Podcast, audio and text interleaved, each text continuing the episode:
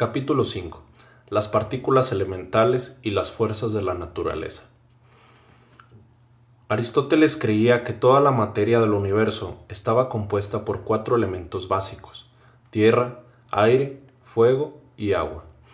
Estos elementos sufrían la acción de dos fuerzas, la gravedad o tendencia de la tierra y del agua a hundirse, y la ligereza o tendencia del aire y del fuego a ascender.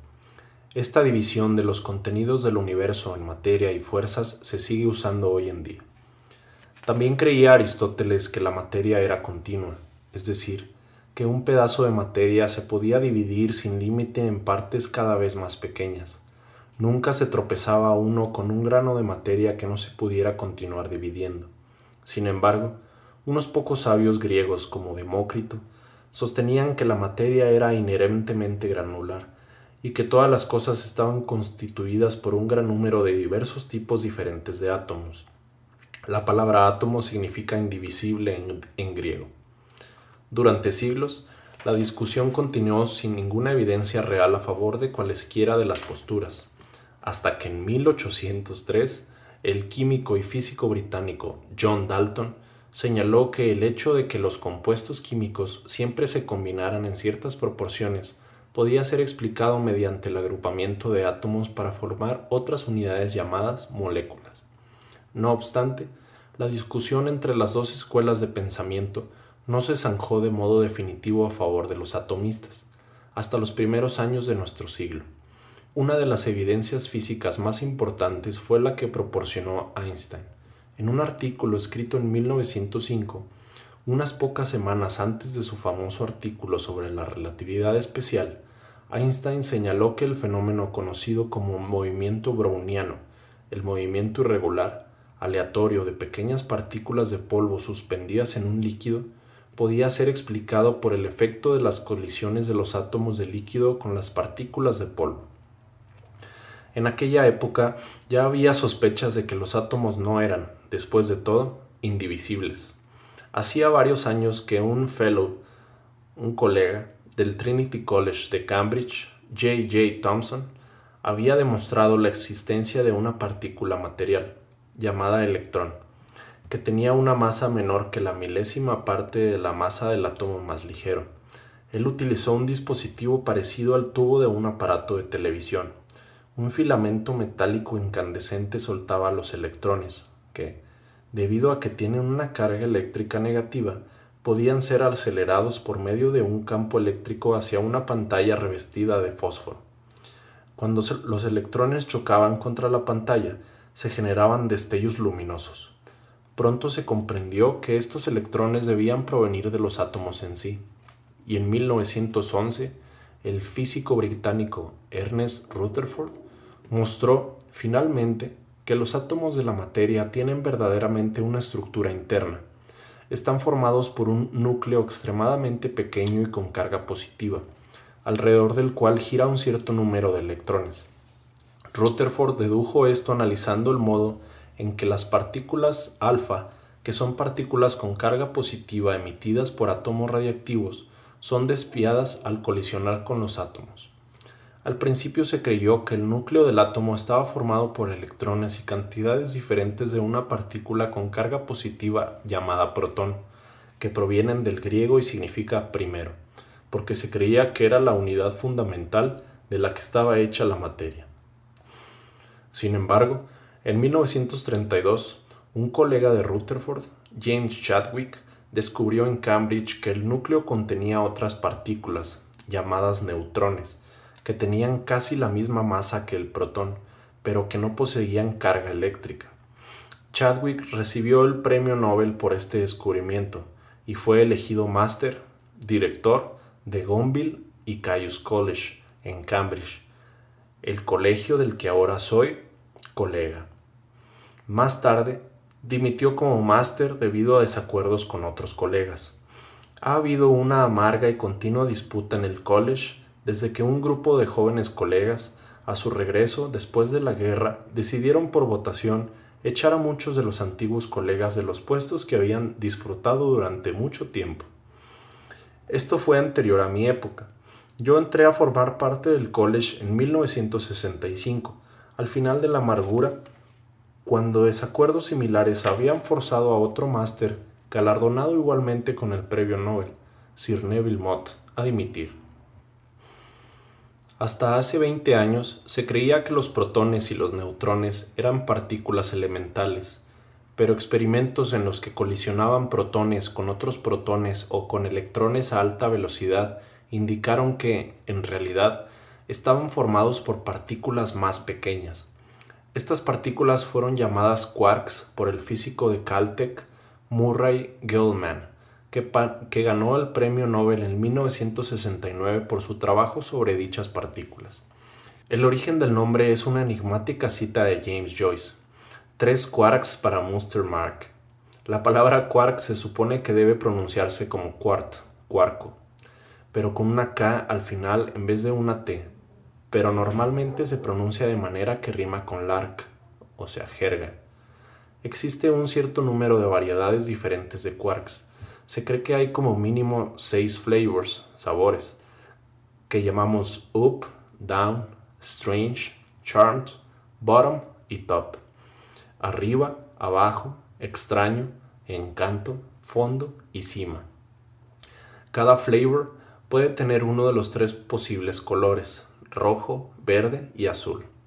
Debe notarse que estos términos son únicamente etiquetas, los quarks son mucho más pequeños que la longitud de onda de la luz visible y por lo tanto no poseen ningún color en el sentido normal de la palabra. Se trata solamente de que los físicos modernos parecen tener unas formas más imaginativas de nombrar a las nuevas partículas y fenómenos. Ya no se limitan únicamente el griego. Un protón o un neutrón están constituidos por tres quarks, uno de cada color, un protón contiene dos quarks up y un quark down. Un neutrón contiene dos down y uno up. Se pueden crear partículas constituidas por los otros quarks, strange, charms, bottom y top, pero todas ellas poseen una masa mucho mayor y decaen muy rápidamente en protones y neutrones. Actualmente sabemos que ni los átomos, ni los protones y neutrones dentro de ellos son indivisibles, Así la cuestión es, ¿cuáles son las verdaderas partículas elementales, los ladrillos básicos con los que todas las cosas están hechas? Dado que la longitud de onda de la luz es mucho mayor que el tamaño de un átomo, no podemos esperar mirar de manera normal las partes que forman un átomo. Necesitamos usar algo con una longitud de onda mucho más pequeña. Como vimos en el último capítulo, la mecánica cuántica nos dice que todas las partículas en realidad son ondas, y que cuanto mayor es la energía de una partícula, tanto menor es la longitud de onda de su onda correspondiente. Así, la mejor respuesta que se puede dar a nuestra pregunta depende de lo alta que sea la energía que podamos comunicar a las partículas, porque ésta determina lo pequeña que ha de ser la escala de longitudes a la que podemos mirar.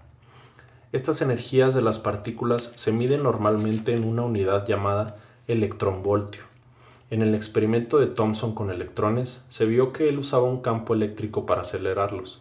La energía ganada por un electrón en un campo eléctrico de un voltio es lo que se conoce como un electronvoltio. En el siglo XIX, cuando las únicas energías de partículas que la gente sabía cómo usar eran las bajas energías de unos pocos electronvoltios, generados por reacciones químicas tales como la combustión.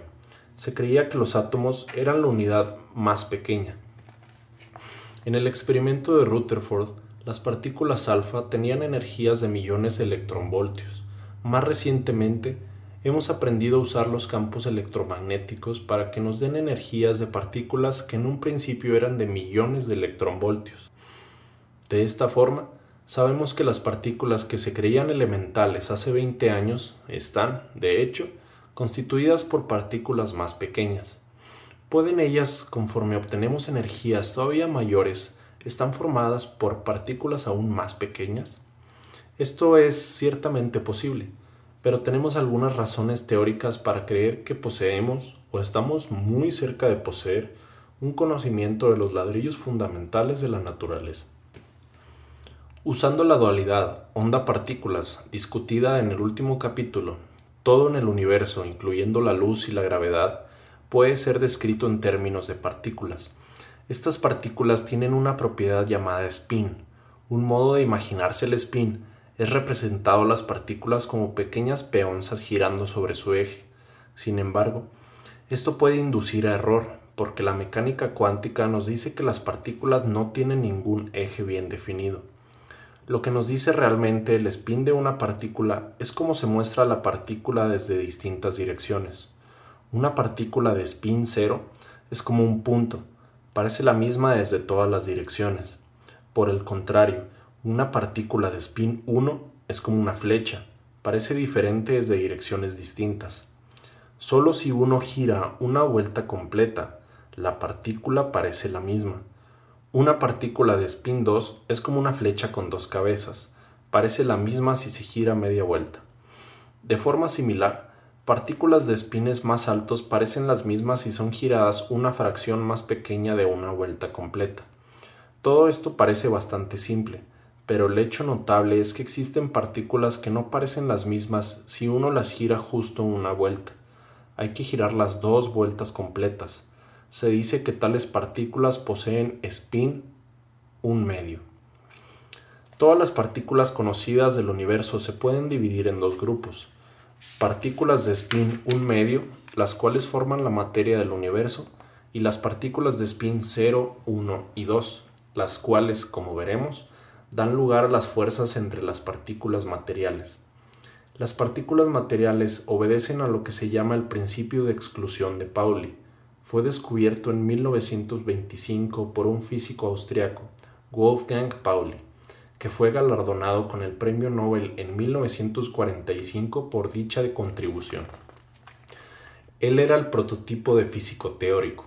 Se decía que incluso su sola presencia en una ciudad haría que allí los experimentos fallaran.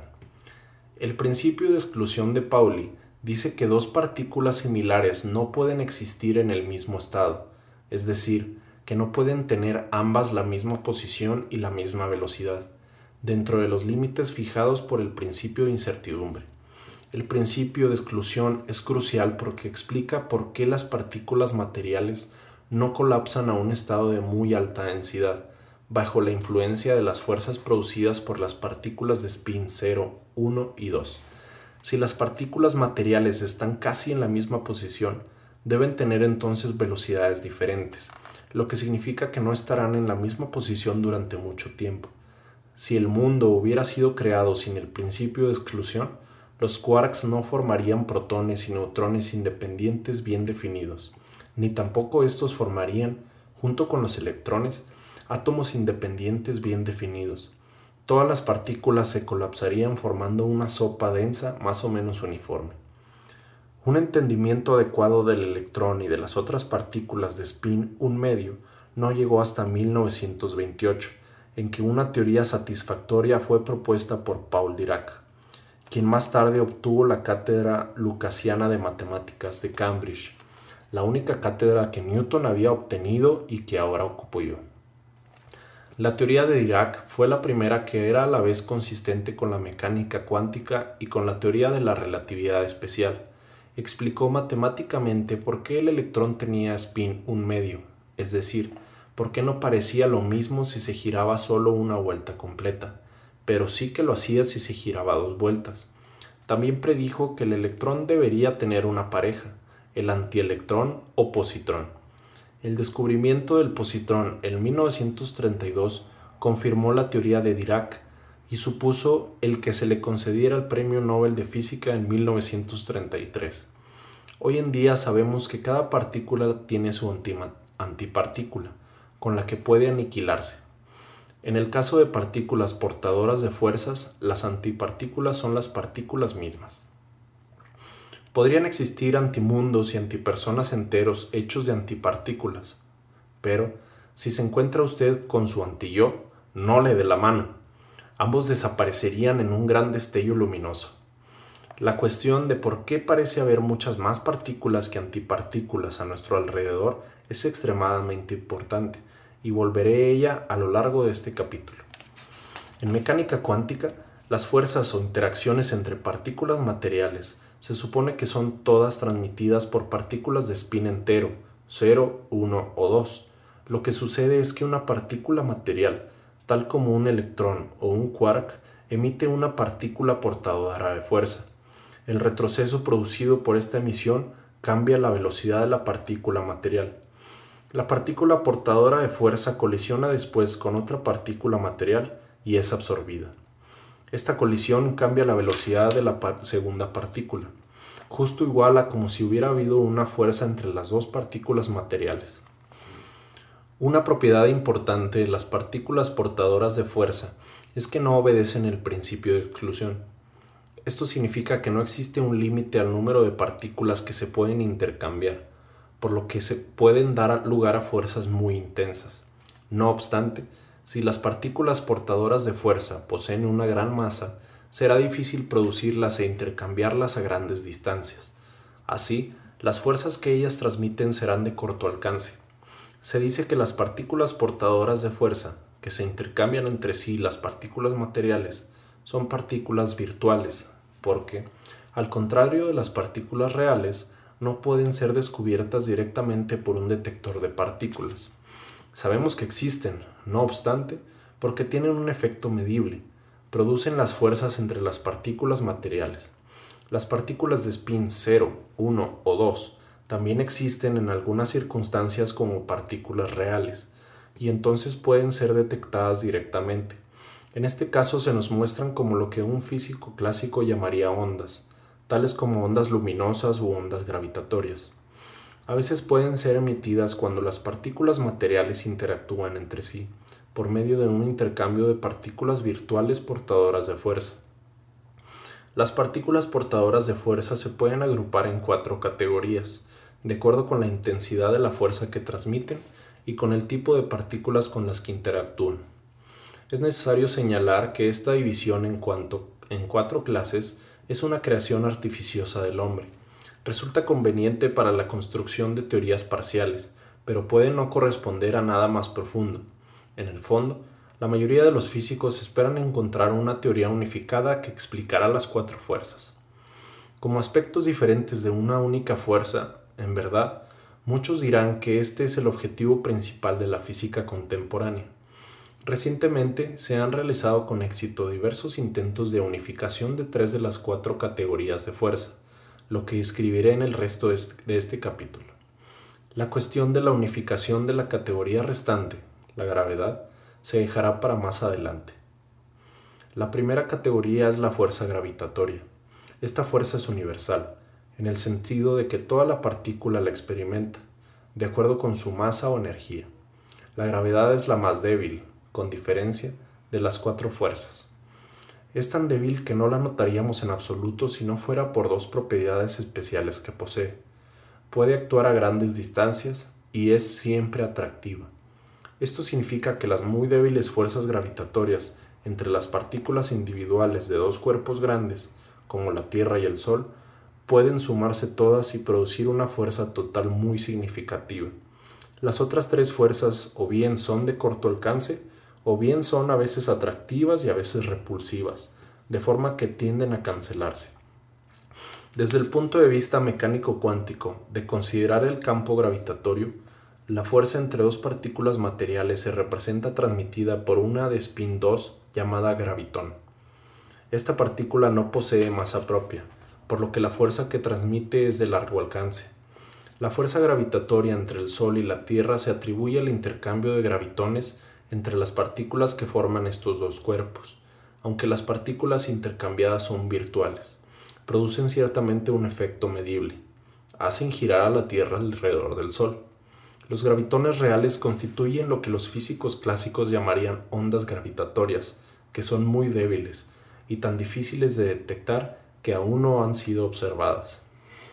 La siguiente categoría es la fuerza electromagnética, que interactúa con las partículas cargadas eléctricamente, como los electrones y los quarks, pero no con las partículas sin carga, como los gravitones. Es mucho más intensa que la fuerza gravitatoria. La fuerza electromagnética entre dos electrones es aproximadamente un millón de billones de billones de billones de veces mayor que la fuerza gravitatoria. Esto es un 1 con 42 ceros detrás. Sin embargo, Hay dos tipos de carga eléctrica, positiva y negativa. La fuerza entre dos cargas positivas es repulsiva, al igual que la fuerza entre dos cargas negativas, pero la fuerza es atractiva entre una carga positiva y una negativa. Un cuerpo grande, como la Tierra o el Sol, contiene prácticamente el mismo número de cargas positivas y negativas. Así, las fuerzas atractiva y repulsiva entre las partículas individuales casi se cancelan entre sí, resultando una fuerza electromagnética neta muy débil. Sin embargo, a distancias pequeñas, típicas de átomos y moléculas, las fuerzas electromagnéticas dominan.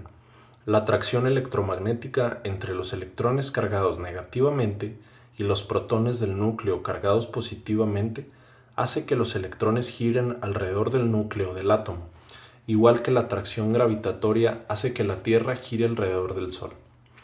La atracción electromagnética se representa causada por el intercambio de un gran número de partículas virtuales sin masa de spin 1, llamadas fotones. De nuevo, los fotones que son intercambiados son partículas virtuales. No obstante, cuando un electrón cambia de una órbita permitida a otra más cercana al núcleo, se libera energía emitiéndose un fotón real, que puede ser observado como luz visible por el ojo humano siempre que posea la longitud de onda adecuada, o por un detector de fotones, tal como una película fotográfica.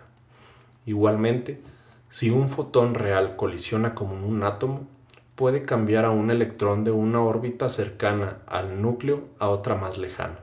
Este proceso consume la energía del fotón, que por lo tanto es absorbido. La tercera categoría es la llamada fuerza nuclear débil, que es la responsable de la reactividad y que actúa sobre todas las partículas materiales de spin 1 medio, pero no sobre las partículas de spin 0, 1 o 2, tales como fotones y gravitones. La fuerza nuclear débil no se comprendió bien hasta 1967, en que Abdus Salam del Imperial College de Londres y Steven Weinberg de Harvard propusieron una teoría que unificaba esta interacción con la fuerza electromagnética de la misma manera que Maxwell había unificado la electricidad y el magnetismo unos 100 años antes. Sugirieron que además del fotón había otras tres partículas de spin 1, conocidas colectivamente como bosones vectoriales masivos, que transmiten la fuerza débil. Estas partículas se conocen como W W y Z0, y cada una posee una masa de unos 100 gigaelectronvoltios o sea, mil millones de electronvoltios. La teoría de Weinberg-Salam propone una propiedad conocida como ruptura de simetría espontánea.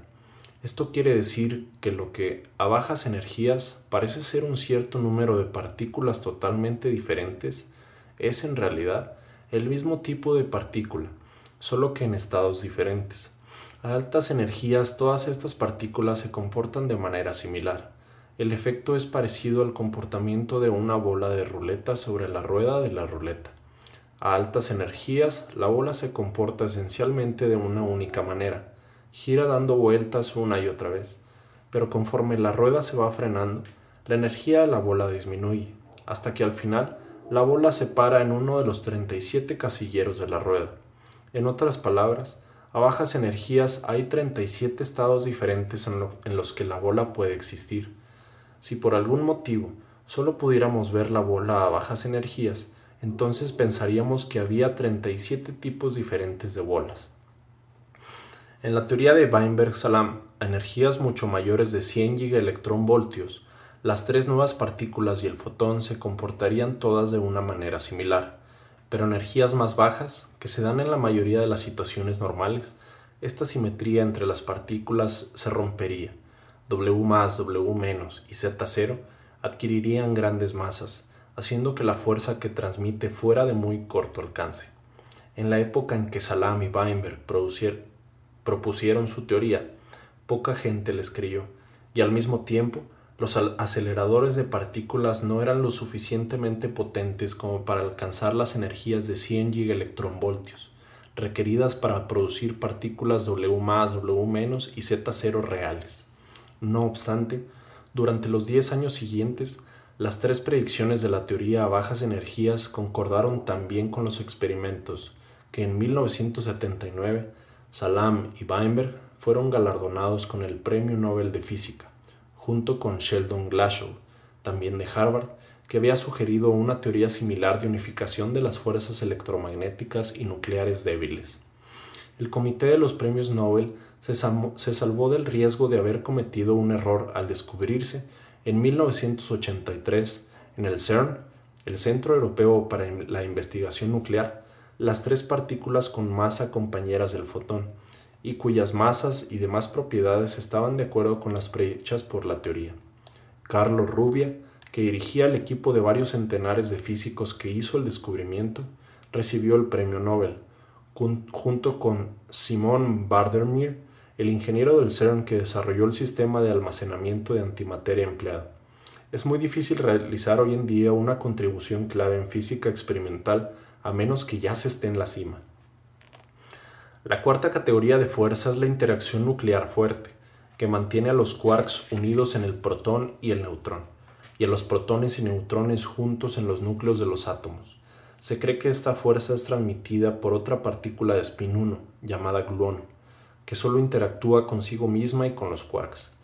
La, la interacción nuclear posee una curiosa propiedad llamada confinamiento siempre liga a las partículas en combinaciones tales que el conjunto total no tiene color. No se puede tener un único quark aislado porque tendría un color rojo, verde o azul. Por el contrario, un quark rojo tiene que juntarse con un quark verde y uno azul por medio de una cuerda de gluones. Rojo más verde más azul da igual a blanco. Un triplete así constituye un protón o un neutrón. Otra posibilidad es un par consistente en un quark y un antiquark. Tales combinaciones forman las partículas conocidas como mesones, que son inestables porque el quark y el antiquark se pueden aniquilar entre sí, produciendo electrones y otras partículas. Similarmente, el confinamiento impide que se tengan gluones aislados, porque los gluones en sí también tienen color. En vez de ello, uno tiene que tener una colección de gluones cuyos colores se sumen para dar el color blanco. Esta colección forma una partícula inestable llamada glue ball. El hecho de que el confinamiento nos imposibilite la observación de un quark o de un gluón aislados podría parecer que convierte en una cuestión metafísica la noción misma de considerar a los quarks y a los gluones como partículas. Sin embargo, existe otra propiedad de la interacción nuclear fuerte, llamada libertad asintótica, que hace que los conceptos de quark y de gluón estén bien definidos. A energías normales, la interacción nuclear fuerte es verdaderamente intensa y une a los quarks entre sí fuertemente. Sin embargo, experimentos realizados con grandes aceleradores de partículas indican que a altas energías la interacción fuerte se hace mucho menos intensa y los quarks y los gluones se comportan casi como partículas libres. La figura 5.2 muestra una fotografía de una colisión entre un protón de alta energía y un antiprotón. En ella se produjeron varios quarks casi libres, cuyas estelas dieron lugar a los chorros que se ven en la fotografía. El éxito de la unificación de las fuerzas electromagnéticas y nucleares débiles produjo un cierto número de intentos de combinar estas dos fuerzas con la interacción nuclear fuerte, en lo que se han llamado teorías de gran unificación. Dicho nombre es bastante ampuloso. Las teorías resultantes ni son tan grandes ni están totalmente unificadas, pues no incluyen la gravedad. Ni siquiera son realmente teorías completas, porque contienen un número de parámetros cuyos valores no pueden deducirse de la teoría sino que tienen que ser elegidos de forma que se ajusten a los experimentos. No obstante, estas teorías pueden constituir un primer paso hacia una teoría completa y totalmente unificada. La idea básica de las TGU es la siguiente. Como se mencionó arriba, la interacción nuclear fuerte se hace menos intensa a altas energías. Por el contrario, las fuerzas electromagnéticas y débiles, que no son asintóticamente libres, se hacen más intensas a altas energías.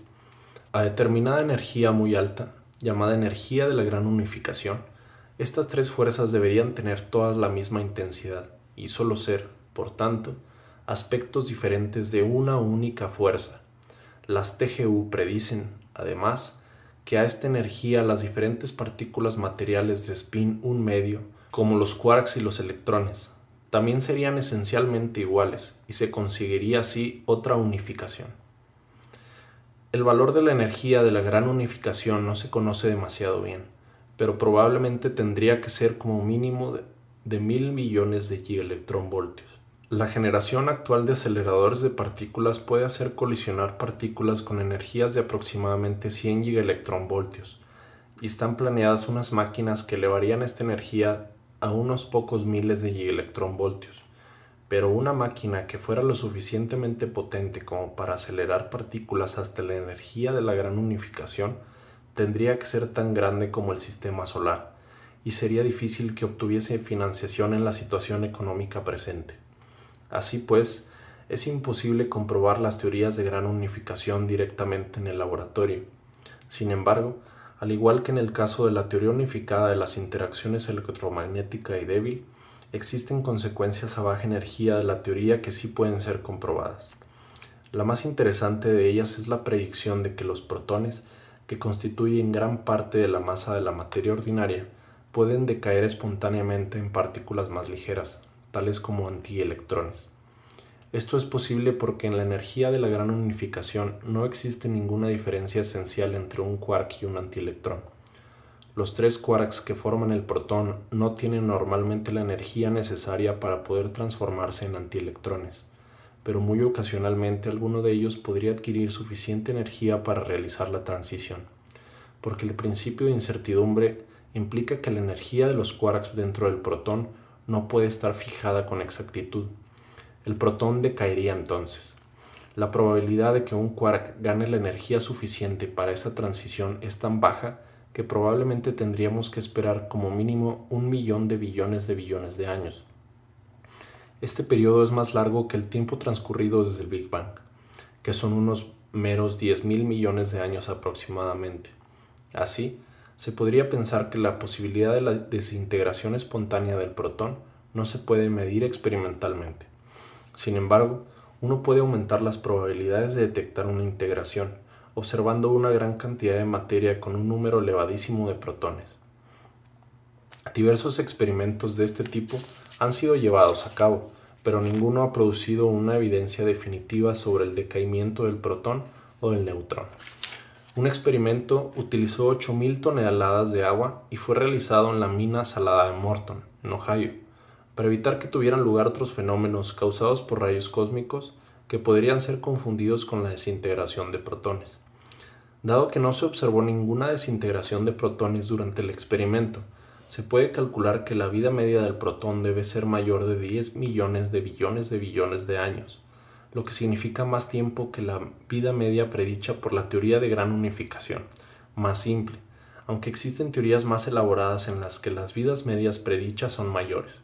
Experimentos todavía más sensibles, involucrando incluso mayores cantidades de materia, serán necesarios para comprobar dichas teorías.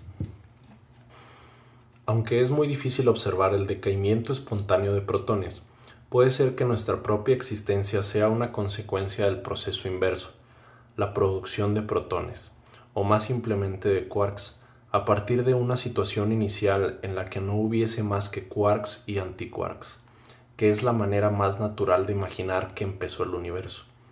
La materia de la Tierra está formada principalmente por protones y neutrones, que a su vez están formados por quarks. No existen antiprotones o antineutrones hechos de antiquarks, excepto unos pocos que los físicos producen en grandes aceleradores de partículas. Tenemos evidencia, a través de los rayos cósmicos, de que lo mismo sucede con la materia de nuestra galaxia. No hay antiprotones o antineutrones, aparte de unos pocos que se producen como pares partícula-antipartícula en colisiones de altas energías. Si hubiera extensas regiones de antimateria en nuestra galaxia, esperaríamos observar grandes cantidades de radiación proveniente de los límites entre las regiones de materia y antimateria, en donde muchas partículas colisionarían con sus antipartículas y se aniquilarían entre sí, desprendiendo radiación de alta energía. No tenemos evidencia directa de si en otras galaxias la materia está formada por protones y neutrones o por antiprotones y antineutrones, pero tiene que ser lo uno o lo otro. No puede haber una mezcla dentro de una misma galaxia, porque en ese caso observaríamos de nuevo una gran cantidad de radiación producida por las aniquilaciones. Por lo tanto, creemos que todas las galaxias están compuestas por quarks en vez de por antiquarks. Parece inverosímil que algunas galaxias fueran de materia y otras de antimateria. ¿Por qué debería haber tantísimos más quarks que antiquarks? ¿Por qué no existe el mismo número de ellos? Es ciertamente una suerte para nosotros que sus cantidades sean desiguales, porque si hubieran sido las mismas, Casi todos los quarks y antiquarks se hubieran aniquilado entre sí en el universo primitivo y hubiera quedado un universo lleno de radiación, pero apenas nada de materia. No habría habido entonces ni galaxias, ni estrellas, ni planetas sobre los que la vida humana pudiera desarrollarse. Afortunadamente, las teorías de gran unificación pueden proporcionarnos una explicación de por qué el universo debe contener ahora más quarks que antiquarks incluso a pesar de que empezara con el mismo número de ellos. Como hemos visto, las TGU permiten a los quarks transformarse en antielectrones a altas energías. También permiten el proceso inverso, la conversión de antiquarks en electrones y de electrones y antielectrones en antiquarks y quarks. Hubo un tiempo, en los primeros instantes del universo, en que este estaba tan caliente que las energías de las partículas eran tan altas que estas transformaciones podían tener lugar. Pero ¿por qué debería esto suponer la existencia de más quarks que antiquarks? La razón es que las leyes de la física no son exactamente las mismas para partículas que para antipartículas. Hasta 1956 se creía que las leyes de la física poseían tres simetrías independientes llamadas C, P y T la simetría C significa que las leyes son las mismas para partículas y para antipartículas. La simetría P implica que las leyes son las mismas para una situación cualquiera y para su imagen especular. La imagen especular de una partícula girando hacia la derecha es la misma partícula girando hacia la izquierda. La simetría T significa que si se invirtiera la dirección del movimiento de todas las partículas y antipartículas, el sistema volvería a ser igual a como fue antes. En otras palabras, las leyes son las mismas en las direcciones hacia adelante y hacia atrás en el tiempo. En 1956, dos físicos norteamericanos, Sun Dao Lee y Chen Yin Yang, sugirieron que la fuerza débil no posee de hecho la simetría P.